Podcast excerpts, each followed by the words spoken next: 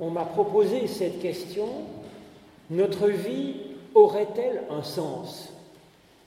Pour réfléchir à cette question, je vous propose de nous pencher d'abord sur les célèbres premières lignes du livre de l'Ecclésiaste, curieux livre, assez désabusé sur notre existence en ce monde. Parole de l'Ecclésiaste, fils de David, roi à Jérusalem. Vanité des vanités, dit l'Ecclésiaste, vanité des vanités, tout est vanité. Que reste-t-il à la personne humaine de toute la peine qu'elle se donne sous le soleil? Une génération s'en va, une génération vint et la terre subsiste toujours. Le soleil se lève, le soleil se couche, il tend vers le lieu d'où il se lèvera. Et ainsi va le vent, allant vers le sud, tournant vers le nord, tournant, retournant, le vent reprend ses circuits. Tous les fleuves vont à la mer et la mer n'est jamais remplie. Vers le lieu où ils coulent, les fleuves continuent à couler. Toute chose se fatigue au-delà de ce que l'on peut dire. L'œil ne se rassasie pas de voir, l'oreille ne se rassasie pas d'entendre. Ce qui a été, c'est ce qui sera. Ce qui s'est fait, c'est ce qui se fera. Il n'y a rien de nouveau sous le soleil, dit l'Ecclésiaste. Et puis en contrepoint, je vous propose de lire dans l'Évangile selon Luc un des passages les plus connus des rencontres que fait Jésus, une parabole avec laquelle il répond à un docteur de la loi qui se lève et qui lui dit Maître, que dois-je faire pour hériter la vie éternelle? Jésus lui dit Qu'est-il écrit dans la loi? Qui lis-tu toi-même? Il répondit, Tu aimeras le Seigneur ton Dieu de tout ton cœur, de toute ton âme, de toute ta force et de toute ta pensée, et tu aimeras ton prochain comme toi-même. Tu as bien répondu, lui dit Jésus, fais cela et tu vivras. Mais lui, voulant se justifier, dit à Jésus, Et qui est mon prochain? Jésus reprit la parole et dit, un homme descendait de Jérusalem à Jéricho, il tomba au milieu des brigands qui le dépouillèrent, le rouèrent de coups et s'en allèrent en le laissant à demi-mort. Par hasard, un sacrificateur descendait par le même chemin, il vit cet homme et passa outre. Un lévite arriva au même endroit et le vit aussi et passa outre lui aussi. Mais un samaritain qui voyageait arriva près de lui le vit et eut compassion de lui. Il s'approcha, il banda ses plaies, il versa de l'huile et du vin, puis il le plaça sur sa propre monture. Il le conduisit à une hôtellerie et prit soin de lui. Le lendemain, il sortit deux deniers, le donna à l'hôtelier et dit Prends soin de lui, et ce que tu dépenseras en plus, je te le payerai moi-même à mon retour.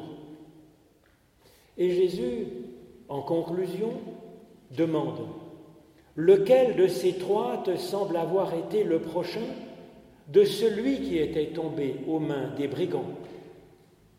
Il répondit C'est celui qui a exercé la miséricorde envers lui. Et Jésus lui dit Va, et toi, fais de même.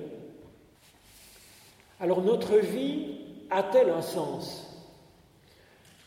La science, que j'aime beaucoup, n'a pas de réponse en fait à cette question pas plus qu'elle pourrait expliquer pourquoi une personne humaine a une personnalité particulière et pourquoi Roméo aime Juliette plutôt qu'Ernestine.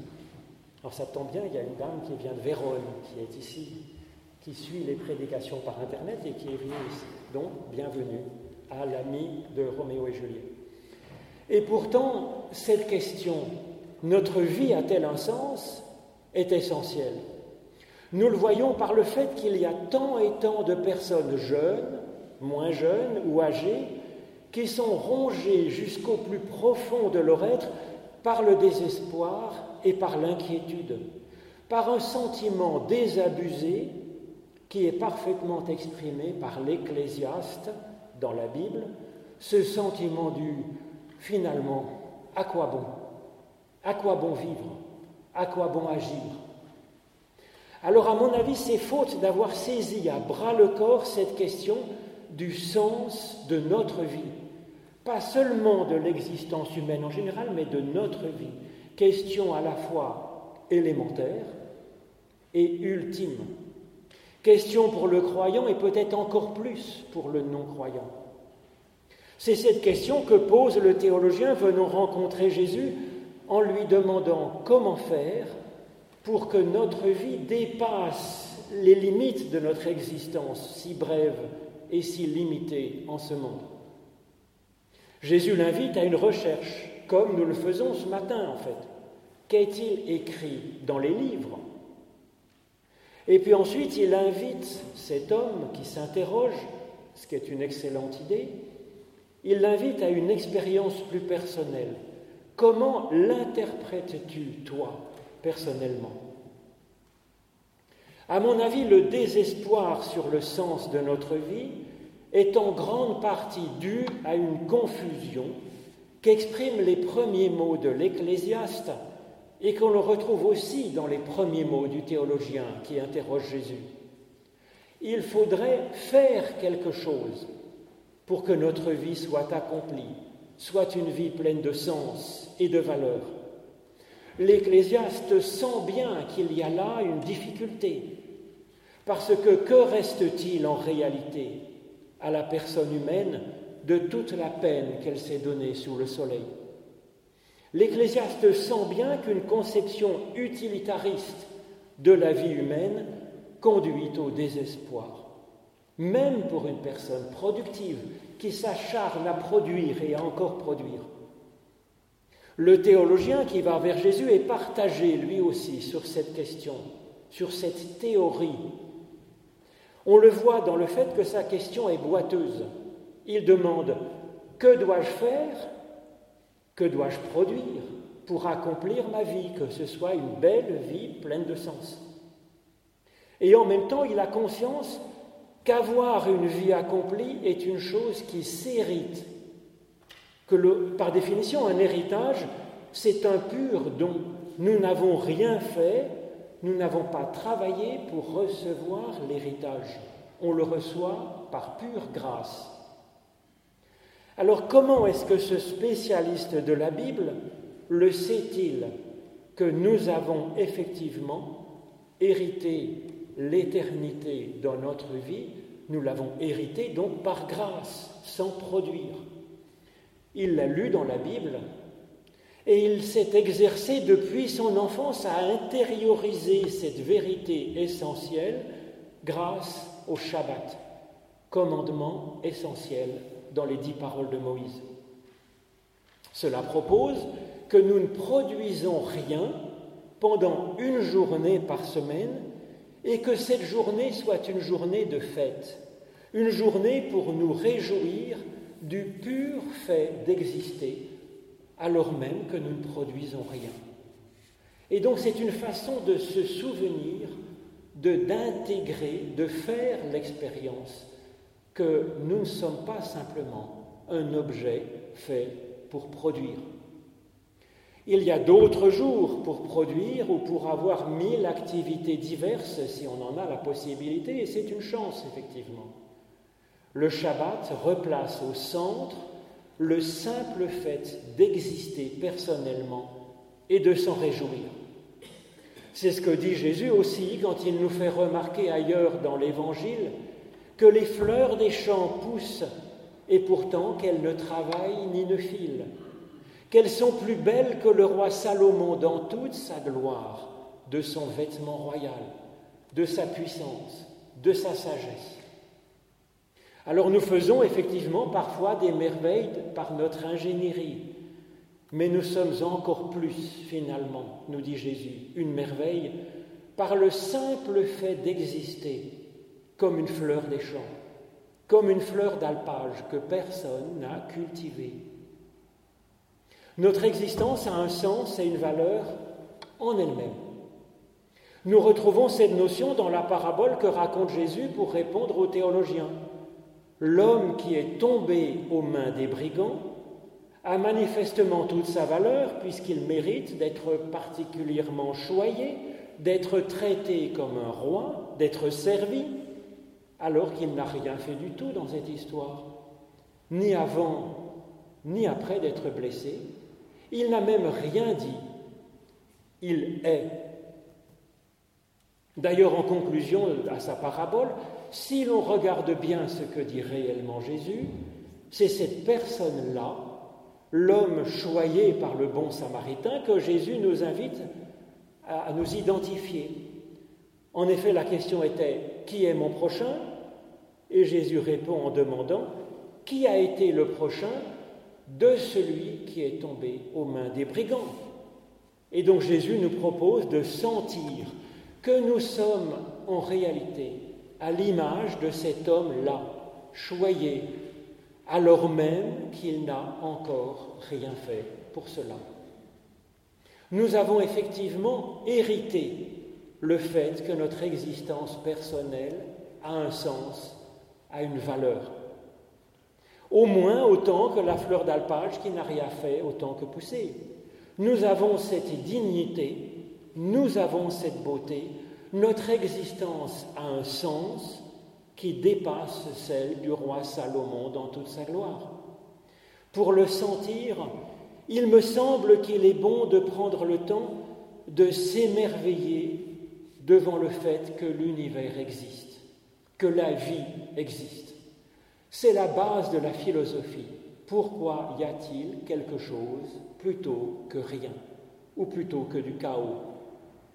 Effectivement, l'univers est absolument époustouflant, son existence est improbable, absolument merveilleuse. Or, nous sommes une part de cet univers. Nous ne valons personnellement ni plus ni moins qu'une galaxie, qu'une étoile ou qu'une fleur d'alpage. Tout élément participe à l'ensemble. L'utilité que peut avoir notre travail sous le dur soleil pouvait sembler insignifiante à l'ecclésiaste, mais notre seule existence est déjà signifiante dans l'univers. Chaque existence fait une différence inoubliable dans l'univers. Chaque existence, le seul fait que nous existions a du sens en soi. Alors c'est ainsi que Ludwig Wittgenstein, que j'ai été amené à apprécier aussi bien pour ses travaux de mathématicien, ses travaux sur la logique, du langage en particulier, que ses travaux de philosophe. Wittgenstein, qui était autrichien, qui est devenu britannique, qui est du XXe siècle, il parle dans une conférence intéressante sur l'éthique, c'est-à-dire de quelle, quelle serait la belle façon d'être et de vivre en ce monde. Et en fait, il en vient à nous appeler, à nous étonner à nous émerveiller de l'existence du monde. Il dit que c'est la base de tout. D'abord, c'est la première chose.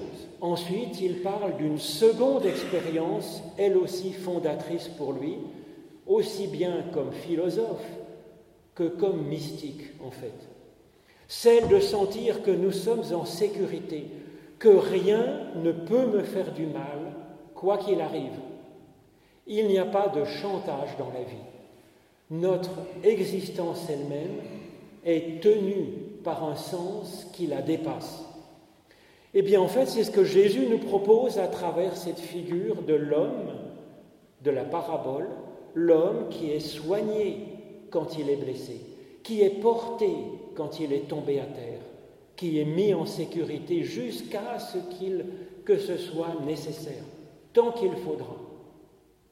Et s'il nous arrive d'avoir le sentiment si communément humain d'être superflu en ce monde, au lieu d'en faire un accablement, nous pouvons en faire un émerveillement. Celui d'être une fleur, infime certes, mais nécessaire, nécessaire pour l'univers entier, ce monde dont l'existence tout entière est étonnante. Alors nous pouvons en faire une grâce finalement de n'être qu'une fleur d'alpage, celle de compter personnellement pour quelque chose dans cet ensemble, que nous le voulions ou non, que nous soyons regardés par quelqu'un qui se promène dans l'alpage ou non. Jésus nous dit ici combien nous comptons pour Dieu, donc pour l'univers entier. Dieu, ce bon samaritain dont nous héritons finalement. Dieu nous soigne, nous garde en sécurité, sans condition, comme ce blessé de la parabole. Ensuite, il y a d'autres personnages dans cette histoire que raconte Jésus, et ces personnages nous permettent de réfléchir sur ce que nous pourrions faire ou non. Il y a donc ce personnage central de l'homme choyé qui ne fait rien d'autre que d'exister. Mais chacun des trois personnages qui sont à côté de ce personnage central répond à sa façon à une vocation et fait quelque chose. Il y a donc celui qui hérite, l'homme blessé, et trois qui font quelque chose, et ça répond à la question du théologien entre ce que nous pouvons faire et ce dont nous héritons. Alors les deux premiers hommes se sont engagés dans une vocation de prêtre et de lévite, et y restent fidèles, concentrés, passant sans porter secours à l'homme blessé. Le troisième homme n'avait apparemment aucune vocation particulière à laquelle il s'attelait. Il se promène comme ça, il fait son chemin. Et puis, il arrive qu'il reçoit cette vocation particulière, non prévue cinq minutes avant, d'être ému par la situation de cet homme blessé. Il choisit alors de saisir cette vocation, de prendre soin de lui, sans que rien ne l'ait préparé à cela. Alors certains moralistes mettent en avant le troisième homme, décrété bon samaritain, et c'est vrai qu'il est bon, d'accord, mais ils disqualifient les deux premiers comme étant mauvais. Ce n'est, à mon avis, pas une interprétation correcte, pour au moins deux raisons. La première est une raison biblique toute simple, une observation c'est que Jésus ne dit pas que les deux premiers personnages de cette parabole seraient mauvais. La vie est complexe. Les évangiles nous montrent ensuite souvent que Jésus agit parfois, et assez souvent en fait, comme ces deux premiers personnages. Jésus se retire dans la montagne pour prier Dieu. C'est ça dont je vous parlais la dernière fois que je vous ai prêché. Et donc il se retire dans la montagne pour prier Dieu, pour reprendre souffle et se ressourcer, pour se laisser finalement choyer par Dieu comme euh, le personnage qui était tombé aux mains des brigands. Ça peut être par l'accablement, par la fatigue, par des hésitations, par des tentations. Et donc, euh, pour cela, Jésus laisse les foules en attente d'enseignement sans les enseigner. Il laisse les malades en attente de soins sans les soigner. Il laisse les culpabiliser en attente de l'annonce de la grâce et du pardon de Dieu. Et parfois, Jésus se laisse déranger dans sa prière pour répondre à une demande, et parfois non. Donc cela lui appartient. Et cela m'amène au second problème que pose cette lecture moraliste si courante de la parabole. Et cela transforme effectivement ce moralisme, la vocation, libre vocation, cela le transforme en service imposé. Cela ruine toute inspiration personnelle. Cela ruine tout souffle d'esprit, toute conscience. Cela ruine toute humanité, tout discernement. Cela ruine toute nuance dans la complexité de nos existences soumises à des millions de contraintes et d'impératifs. Et alors ce n'est plus par grâce que l'on agirait, ça devient une besogne, un servage. Pire, cela nous culpabilise de ne pas pouvoir tout faire. Cela culpabilise de ne pas s'en sentir la force, de ne pas être ému par toutes les justes causes. Alors on retombe alors dans cette sorte de chantage où pour être considéré comme bon, que nous soyons samaritains ou non. Il faudrait absolument se sentir appelé à servir toutes les justes causes. L'évangile, c'est l'inverse. L'évangile, c'est d'abord que Dieu nous regarde alors même que nous n'avons encore rien fait et nous considère comme bons, par le simple fait que nous existions, et même comme très bons, et que Dieu nous bénit ainsi, prend soin de nous comme le bon samaritain le fait pour nous, pour le blesser. Ensuite, il est possible que ce soit inspirant pour nous d'être ainsi aimés et servis. Et si une occasion se présente, comme devant les pas de ce Samaritain, si notre cœur s'en émeut, si nous pouvons effectivement faire quelque chose sans trahir d'autres engagements et sans trahir ce que nous sommes nous-mêmes authentiquement, alors ce sera utile, bien sûr. Et ce sera bon de nous sentir un peu utile, c'est vrai. Ce sera alors comme une grâce.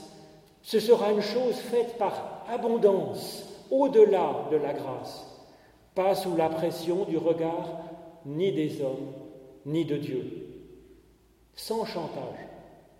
Si on place son estime de soi dans le fait d'être utile, c'est en fait terriblement dangereux, et dans notre attitude vis-à-vis des autres, et pour notre propre estime de nous-mêmes. Parce que cela rabaisse l'humain au niveau d'une machine, par exemple d'un moulin à café, que l'on met au rebut dès qu'il cesserait de fonctionner. Et encore, un moulin à café, il nous arrive de garder l'ancien moulin à café qui nous vient de la grand-mère et dont on ne se sert plus, mais que l'on garde par affection, par attachement. Alors l'humain ne serait même plus cela finalement. Pour être bon, il faudrait servir. Alors si on y pense, cette façon de voir le sens de la vie humaine comme devant se réaliser pour être bon, c'est méprisant pour les personnes qui, qui n'ont pas reçu toutes les chances d'avoir la possibilité d'aider les petits, les blessés, les paralysés du corps, de l'esprit ou du cœur. Or Jésus ne considérait absolument pas ces personnes comme étant moins dignes de vivre, moins dignes d'être sauvées, d'être aidées.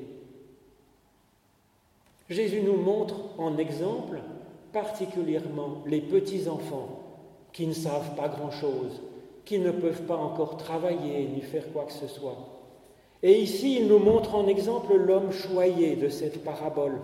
C'est ainsi que même s'il nous arrivait de perdre tout moyen d'être productif, nous ne perdons pas le sentiment de notre dignité. C'est là que tout l'Évangile résonne. Et nous en sommes témoins pour chacun, pour les autres et pour nous-mêmes. Christ est venu pour nous montrer que rien de ce qui peut nous arriver ne diminuera l'estime de Dieu pour nous. Il nous garde. Rien ne diminuera l'infinie valeur du fait que nous existions, nous, personnellement, dans cet univers époustouflant de grandeur et de beauté. Nous sommes et nous resterons une fleur de ce champ. Et donc grâce soit rendue à Dieu. Amen.